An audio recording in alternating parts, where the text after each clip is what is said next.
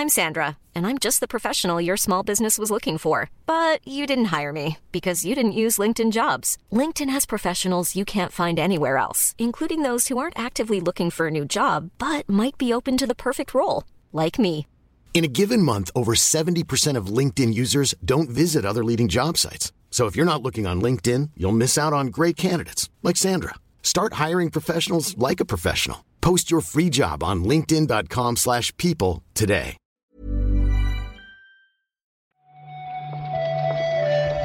Buenos días, bienvenidas, bienvenidos a esta nueva recarga activa. Hoy es martes 28 de marzo y vamos a repasar la actualidad del videojuego con Óscar Gómez. ¿Qué tal, Óscar? Pues mira, bien, Pep, porque estos días no he podido aprovechar mucho porque he tenido que jugar cosas para, para analizar y tal. Pero ya ayer pude empezar Resident Evil 4 Remake y estoy muy contento Fíjate, con el jueguito. yo ayer lleg- llegué al castillo.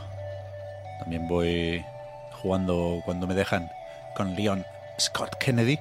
Pero, hostia, no sé si pillé frío o qué por la noche, pero hoy vuelvo a estar regular de la garganta, ¿eh? Joder, estamos apañados, ¿eh? Pido perdón, pido perdón por esta voz, aunque supongo que le pega un poco al tema principal de esta mañana, que es el no E E3 2023 ya. Puede ser, puede ser. Lo veremos en pocos días, en todo caso. Yo creo que no, no tardaría mucho en confirmarse.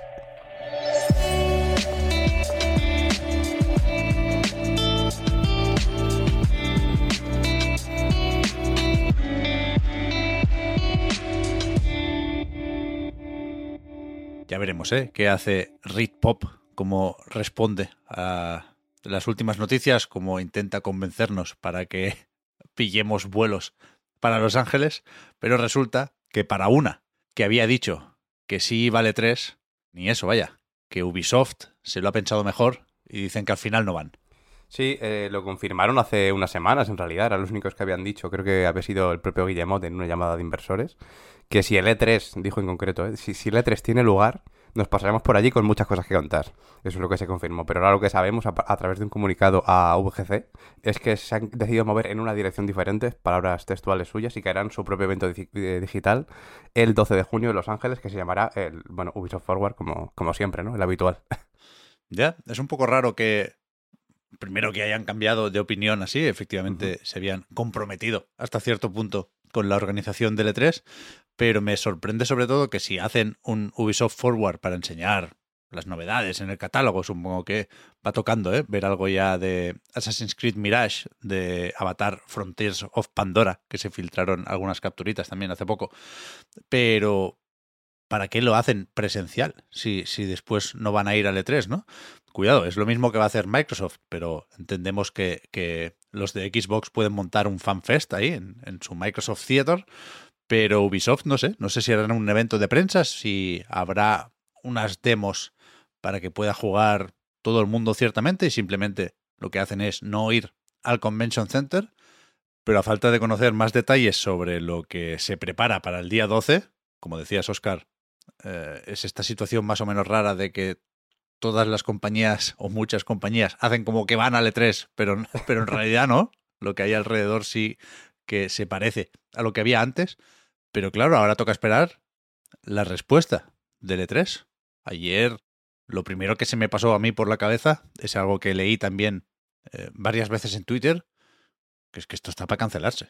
Sí, eh, lo que también comentábamos justo antes de grabar es que el año pasado a estas alturas todavía ni siquiera se había confirmado. La cancelación fue el 31 de marzo de, de 2022, cuando se canceló el E3 2022 como tal, así que cuidado. O sea, la realidad es que todavía estamos en, el marco para que, para que se cancele y es que no hay literalmente ninguna compañía confirmada. Es que ese es, ese es el tema, ¿no? Más allá de que hay algunas empresas o algunos eventos que se puedan eh, dar por hecho por allí, eh, la realidad es que no hay ninguno gordo todavía eh, a finales de marzo. Así que es bastante preocupante en ese sentido, ¿no?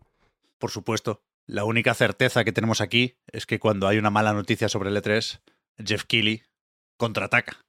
Y ayer puso un, un GIF vacilón diciendo como no os preocupéis que eh, los cielos tienen un plan para vosotros o algo así. Como diciendo el Summer Game Fest. Eso sí que sí, ¿eh? Ya veremos. Esto no me lo miré yo, ¿eh? Esto está en Twitter. Tiene un GIF ahí, sí. Uf. Sí, sí. Hace 10 horas. Uf, está Twitter bueno también, ¿eh? Pero eso Lo es, estoy viendo, lo estoy viendo. es otro tema. Bastante penosos. Hablando de cosas penosas, y ya lo siento, pero creo que se me va a entender. Multiversus anuncia el final de su beta. Después de dos temporadas seguía en beta, lo cual no es especialmente extraño ni sorprendente. ¿eh? Lo raro viene ahora, que es que cuando acabe esta segunda temporada, estaba previsto que finalizara el 31 de marzo y ahora se alarga hasta el 25 de junio.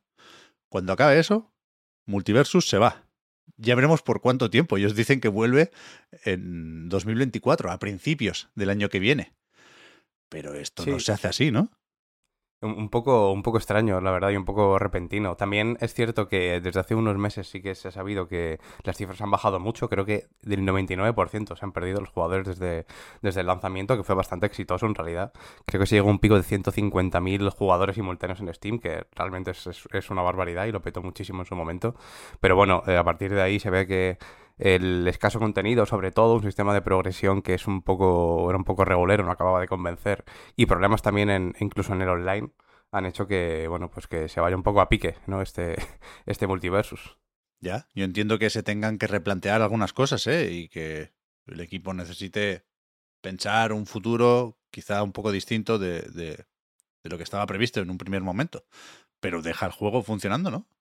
Deja ahí Sí, unos sí, sí. servicios mínimos y, vete pensando nuevas temporadas y nuevos personajes y nuevos modos o nuevas formas de monetización. Pero esto, esto es una, o sea, efectivamente es una jugarreta porque durante estas dos temporadas, durante la beta, por supuesto, uno podía gastarse dinero en micropagos, ¿eh? Y aquí no hay devoluciones ni hostias. Sí, yo creo que ese es el, el mayor drama. Entiendo que todo lo que se ha ido comprando lo conservarán de cara al lanzamiento final del juego, faltaría más, ¿no? Pero, pero sí que ha habido bastante, bastantes quejas eh, al respecto de esto. Hombre, claro, es que yo no pondría la mano en el fuego por ese lanzamiento, ¿eh? Completamente. Lo último que quiere un juego que no, que no tiene éxito, digamos, es marcharse medio año para, para volver a hacer lo mismo después. Sí, yo, yo, yo creo que tiene un poco de, de promoción nueva, ¿no? En el momento en el que salga, que parece que si desaparece completamente y luego vuelve otra vez, es como un, un relanzamiento y puede que, quieran rascar un poquito por ahí y recuperar algunos jugadores de los que de los que perdieron. Yo entiendo que tiene que ir por ahí el tema, ¿no? Por el tema de anunciar de repente otro nuevo lanzamiento y que se pueda volver a jugar. Pero bueno, desde luego la, la ejecución bastante, bastante regulera, sobre todo eh, con respecto a este tema de los micropagos, vaya. A ver, a ver, ya nos dirán, pero me sorprendería que fuera esto de repente Final Fantasy XIV, ¿no? No, no sé yo qué Yoshipi pueden tener en Warner. Ya es. Hi, I'm Daniel, founder of Pretty Litter. Did you know cats tend to hide symptoms of sickness and pain? I learned this the hard way after losing my cat, Gingy. So I created Pretty Litter, a health monitoring litter that helps detect early signs of illness by changing colors, saving you money and potentially your cat's life. Pretty Litter is veterinarian developed, and it's the easiest way to keep tabs on your fur baby's health right at home. Go to prettylitter.com and use code ACAST for 20% off your first order and a free cat toy. Terms and conditions apply. See site for details. I'm Sandra, and I'm just the professional your small business was looking for. But you didn't hire me because you didn't use LinkedIn jobs. LinkedIn has professionals you can't find anywhere else, including those who aren't actively looking for a new job but might be open to the perfect role, like me. In a given month, over 70% of LinkedIn users don't visit other leading job sites. So if you're not looking on LinkedIn, you'll miss out on great candidates like Sandra. Start hiring professionals like a professional. Post your free job on linkedin.com/people today. Y para terminar, no penséis que nos olvidábamos justo de este. Esta tarde, a las 4, Esta tarde. hora española, toca. No es un Nintendo Direct, me temo, Oscar, no han dicho que sea un. Nintendo Direct, pero sí estará el amigo Eiji Aonuma enseñando The Legend of Zelda, Tears of the Kingdom. Sí, eh, sabemos que será a las 4 de la tarde, no sé si lo llegaste a comentar, Pep. Sí. A las 4 en punto de la tarde. Y tendremos esos 10 minutitos de gameplay que eh, yo creo que resolverán muchas dudas que han ido surgiendo a lo largo de, de- cada tráiler, ¿no? Que han ido, que ha ido saliendo. Porque hay muchas mecánicas eh, que se han ido presentando que tendrá, que tendrá Link, supongo que en sustitución al, al tabletomando, ¿no? Que, que tenía en, en Breath of the Wild un poco. Y, y yo creo que se desconoce un poco el origen, se desconoce un poco exactamente el funcionamiento y puede que sirva para eh, descifrar alguna de estas pistas, ¿no? Del origen, se hablaba de viajes en el tiempo, hay un montón de teorías locas por ahí que, que, bueno, que pinta que no tienen que ir muy mal desencaminadas, en realidad, justo estas. Y seguramente, pues eso, eh, estos trailers eh, o este trailer largo que veremos aquí sirva para, para, confirmarlo. Pero sí que sorprende que no sea un direct, ¿no? Yo creo que sí que se esperaba, se esperaba un direct eh, como tal para, para el juego. Si no se lo merece el puto Tears of the Kingdom, yo no sé, no sé cuál, vaya. Ya, no sé si habrá tiempo para uno de esos más adelante o si el formato es medio distinto de alguna forma que todavía no nos imaginamos del todo, pero aquí la pregunta que cabe hacerse también, Oscar, es, ¿tú, ¿tú lo vas a ver? Quiero decir, existe la posibilidad de que veamos cosas que nos puedan parecer un poquito spoiler. Y hay quien dice que, mm. por supuesto, no necesitan convencernos a los que hemos jugado a Breath of the Wild para que repitamos con, con esta secuela, pero, pero le quedaba bien el, el aire misterioso a Tears of the Kingdom. Yo yo no puedo reprimirme las ganas de ver juegos. Claro. Pero, pero tiene sentido, ¿eh?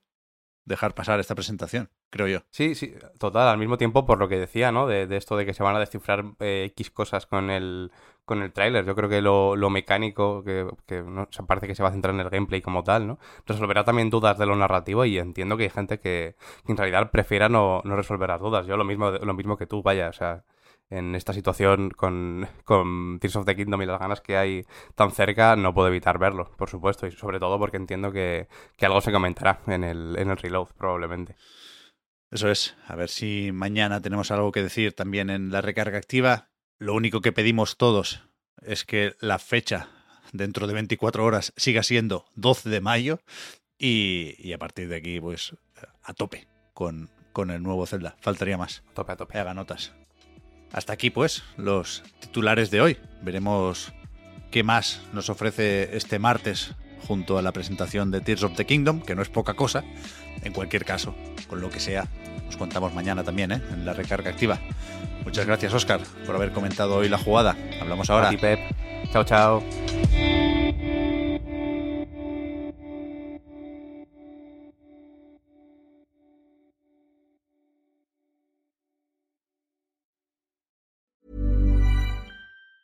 Hi, I'm Daniel, founder of Pretty Litter. Did you know cats tend to hide symptoms of sickness and pain? I learned this the hard way after losing my cat, Gingy. So I created Pretty Litter, a health monitoring litter that helps detect early signs of illness by changing colors, saving you money and potentially your cat's life. Pretty Litter is veterinarian developed, and it's the easiest way to keep tabs on your fur baby's health right at home. Go to prettylitter.com and use code ACAST for 20% off your first order and a free cat toy. Terms and conditions apply. See site for details.